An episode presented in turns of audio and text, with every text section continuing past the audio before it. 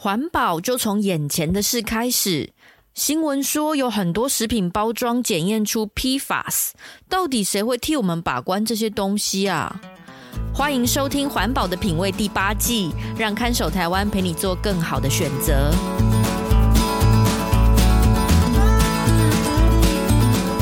听众朋友，大家好，我是看守台湾的允嘉。环保的品味这个节目会介绍生活中遇见的各种环保问题，从买饮料到盖房子都有故事。收听节目，帮助您打造健康、无毒、低冲击的生活。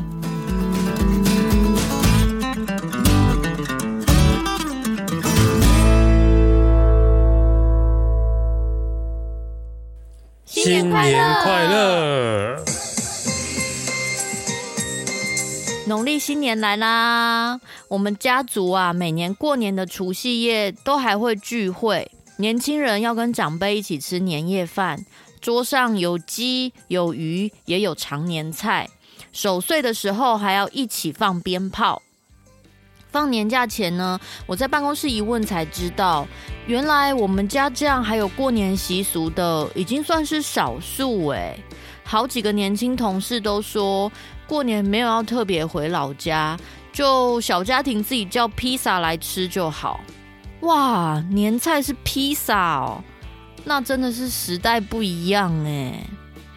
堂姐听我这样说，带着安慰的语气跟我说：“我们家说起来是比较传统，但是趁阿公阿妈还在，一年有一次机会，大家聚在一起热闹一下，这也是难得的回忆啊。”我跟我哥今年买了很多零食回来，有爆米花、洋芋片、草莓大福和巧克力棒，看你爱吃什么。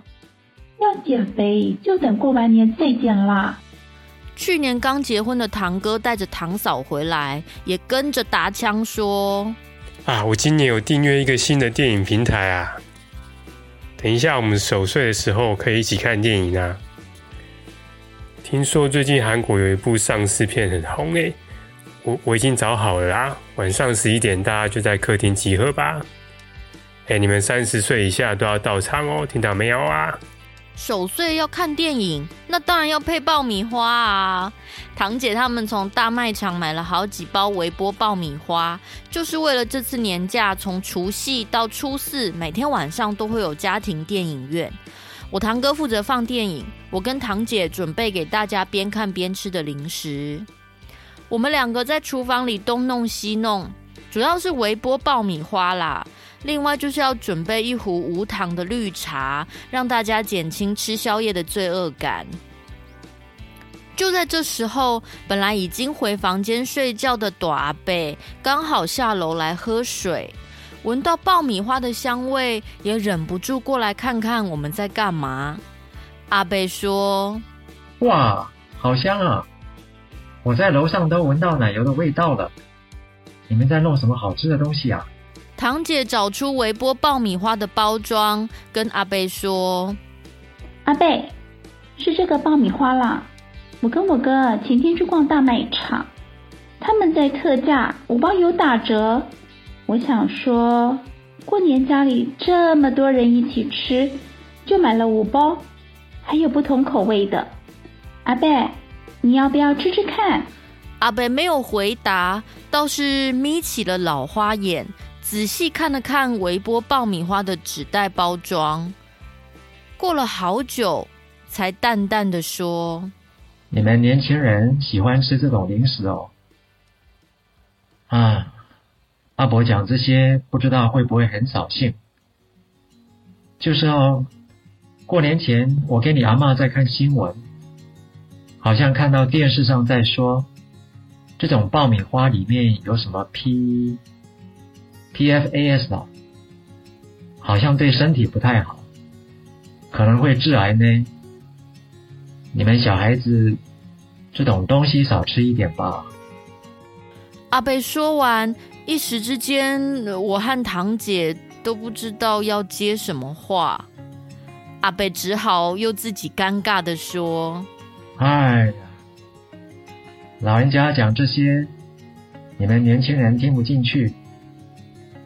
不然这样子，这边有一些大盘子，你们把爆米花倒出来，装在盘子里，那个包装纸就丢掉了。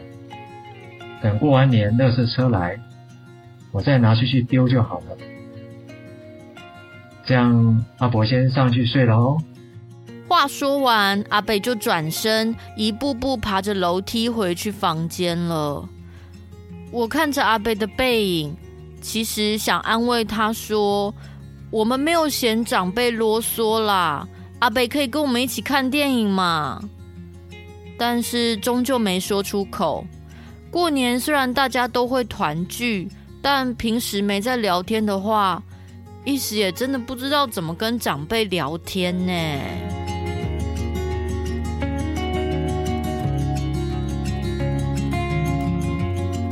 就在我恍神的时候，堂姐已经把吃的东西准备好，拿到客厅了。堂哥抱怨说：“哎哎，你你们怎么那么慢呐？我一幕都已经架好了，我在这边等你们二十分钟了。”堂姐说：“是刚刚大阿伯下来说看到新闻在说我们买的那个爆米花的包装，嗯，有什么有毒物质，叫我们把爆米花都倒出来。”再吃，所以才会弄那么久啦。哎，哥哥，你用大荧幕搜寻一下新闻好不好？阿贝刚刚讲什么？我也没听懂，好像是什么 P 开头的化学物质。快点，你帮我们看一下了。堂哥用网络一搜寻，果然就查到了过年前最新的一则报道。撕开纸袋，享用热乎乎的爆米花，品味一口口香甜好滋味。在日常生活中，许多食物都用防油纸袋包装，但这些包材也暗藏健康风险。我们每天在用 PFAS 的东西当做食品包装，万一我把它吃进去之后，它可能会造成人体的肝功能异常。然后在动物实验也证明说，PFAS 的话，它会增加癌症风险。哇，真的跟阿贝讲的一样，是我们买的那一款微波爆米花哎。虽然不是说吃了以后会马上中毒，但好像累积在身体里太多也不太好。堂姐看完新闻，故作镇定的说：“哇哦，现在真的吃什么都有毒哎。还好我们把包装纸都拿掉了。”而且新闻说对怀孕的女生影响比较大，我们里面应该没有人怀孕吧？听到这个，堂哥跟堂嫂突然一阵沉默。哎，该不会？堂哥说：“哎，没错，就是有啊。啊，不瞒你们啊，上礼拜我们才去照超音波了。”你大嫂哦，现在刚怀孕满两个月内，我们本来想等满三个月才跟大家说的啦。啊，既然这样，既然这样就被你发现了，哎，呵，好消息耶！这样年底我们家就多了一个龙宝宝，哇，堂哥堂嫂太强了吧？堂哥倒是话锋一转，不客气的说：“既然这样。”爆米花，我们家的孕妇就不能吃啦。哎、那边那个洋芋片拿过来给他啦。以后的什么批发是哦，是批发是吗？就只好我们其他人共同承担啦。真的，我还有个建议耶，既然都知道堂嫂怀孕了，我们现在也不要看什么丧尸片了，应该要改成看胎教电影了吧？你们说是不是？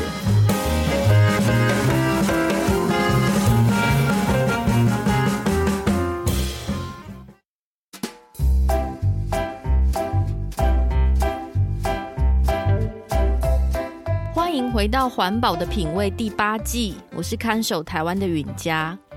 这一次是我们在节目里第四次还是第五次介绍 PFAS 这种永久化学物质污染的议题。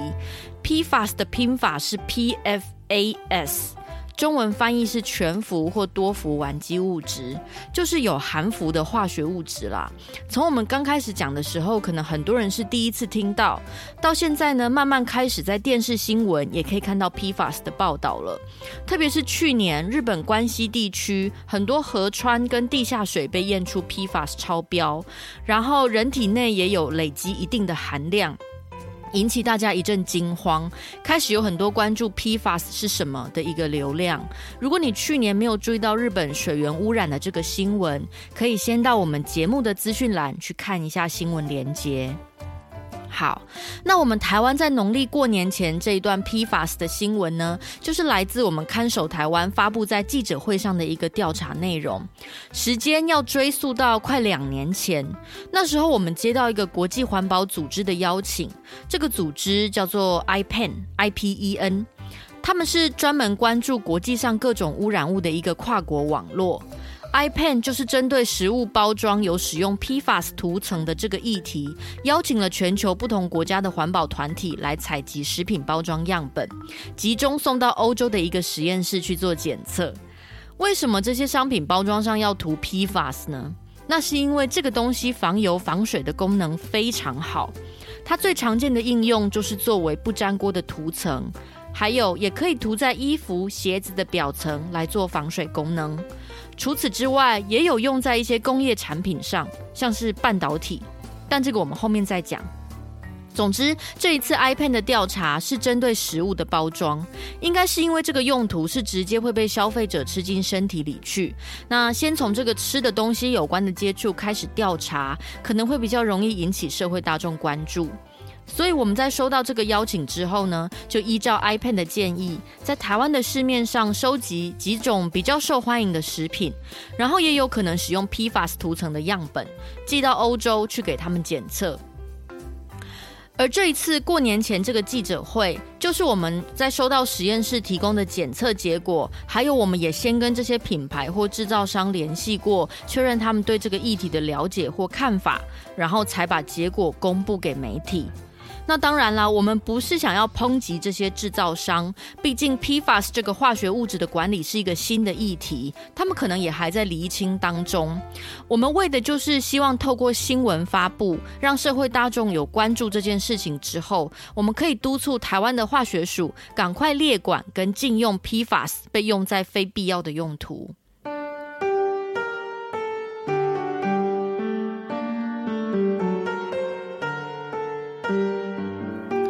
但是进入行动呼吁之前，我们还是先看一下这次欧洲实验室检测出来的食品包装有哪些验出了 PFAS。这一次的调查，我们台湾送过去的样本有八个被计划接受去检验，因为它是收集好几个国家的样本嘛，抽样总数有做一些控制。那我们八个里面有七个验出含有 PFAS，然后其中有六个是含量比较高的，超过了欧盟目前管理草案的标准。这些检验出来有 PFAS 的食品包装就包括 Seven Eleven 和 Costco 买的微波爆米花的内装纸袋。还有摩斯汉堡、Subway 跟顶呱呱各有一件甜点或薯条的纸袋验出 PFAS。比较特别的是呢，我们这次有送检某一家的植物纤维餐盒，就是那种标榜可以比较好分解的餐盒，它的 PFAS 含量竟然特别高，超过欧盟草案标准五十倍以上。这个还蛮让人意外的，因为看到植物纤维餐盒，应该是会有很环保、很健康的印象。可是可能因为植物纤维的防油、防水性不够高，所以有些制造商会再多涂一层 PFAS，增加它的耐用性。这个就有点弄巧成拙哈，因为 PFAS 是永久化学物，几乎在自然环境中是没办法自己分解的，就会一直累积在水里或是土壤里面，然后再进到生物体内。那我们如果拿国际上其他收集的样本来比较呢，也确实台湾验出来的这几类，就是国际上常见有在使用 PFAS 的食品包装项目，有一个共通性存在。其他国家一样，含量最高的是植物纤维做的餐盒，然后验出率最高的是微波爆米花的纸袋。这里要注意，它是微波的那种爆米花包装才有哦。如果是用呃瓦斯炉爆的那种传统爆米花，这一次是没有送验的。那预期不是纸袋的话，应该也比较不会使用 PFAS 涂层，所以不是看到爆米花就要开枪哈。那针对这一次抽检的结果啊，我们看守台湾的研究员易军特别要提醒大家一件事，就是 PFAS 这个物质，它虽然会因为食物的包装被我们接触到，但是这个东西不是一种极毒性的危险物质。所谓极毒性，就是说你一吃下去马上就中毒，然后可能口吐白沫啊、恶心、呕吐这样，要送去医院。没有哈，PFAS 不是这种有极毒性的物质，它确实是有毒性。但是那个健康风险是在人体累积含量之后，影响到你身体的内分泌，因为基本上它是一种环境荷尔蒙，连接到的风险是癌症、甲状腺或是新陈代谢的问题，对于胎儿或是孕妇的不良影响，也已经有研究佐证。所以我们要努力的方向是减少人体内的累积，除了要避免从食物的污染直接摄取到，也要尽量减少 PFAS 在水源跟土壤里面的累积。不然，如果我们只是防堵直接接触，但是环境累积含量很高的话，其实我们还是会一直从食物链摄取到人体里。基本上啊，台湾现在自己的研究就已经有发现。国人的体内可能八到九成都已经有 PFAS 累积，虽然几年之后是会代谢没错，但如果这种物质一直被应用在日常生活用品中，那我们体内的含量就会越来越多。所以呼吁大家来联署要求禁用的逻辑是这样。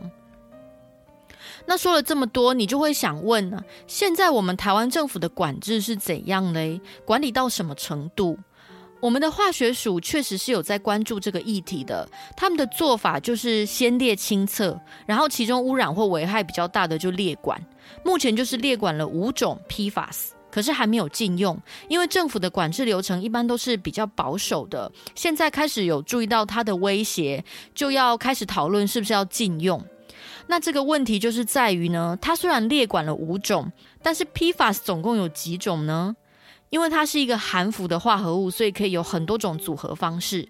目前已知的 PFAS 家族里面，至少就有一万多种。诶，你今天政府列管或是禁用了一种科学已经证实明确有危害的，我可以很快找到另外一种相似结构的化合物来替代。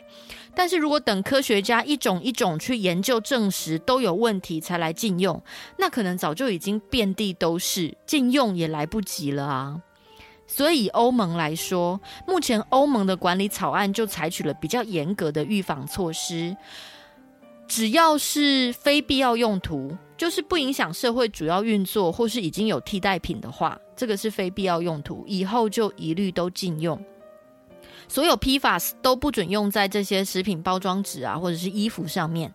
那可能某些没有替代品的工业用途还可以暂时开放。我觉得欧盟管理草案的这个精神，应该是值得我们台湾自己在规划禁限用上面可以学习的。如果你也觉得 PFAS 这个化学物质的管制脚步应该要加快，可以从节目资讯栏里面的连结找到我们联署的网页，或者是你希望先更了解这个议题再做决定，只要从联署的页面进去，就可以看到看守台湾的系列文章都有提供基础资讯。我把参考资料都放在资讯栏里，请大家抽空要去关注一下 PFAS 的议题哦。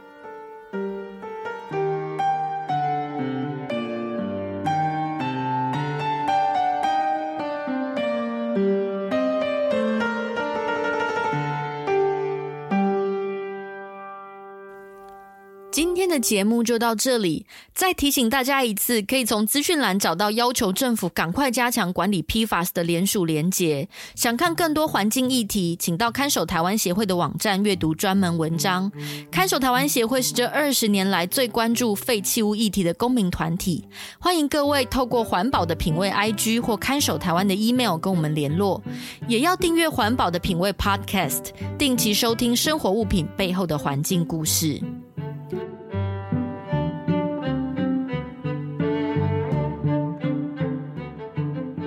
这里是环保的品味，我们下次再见喽。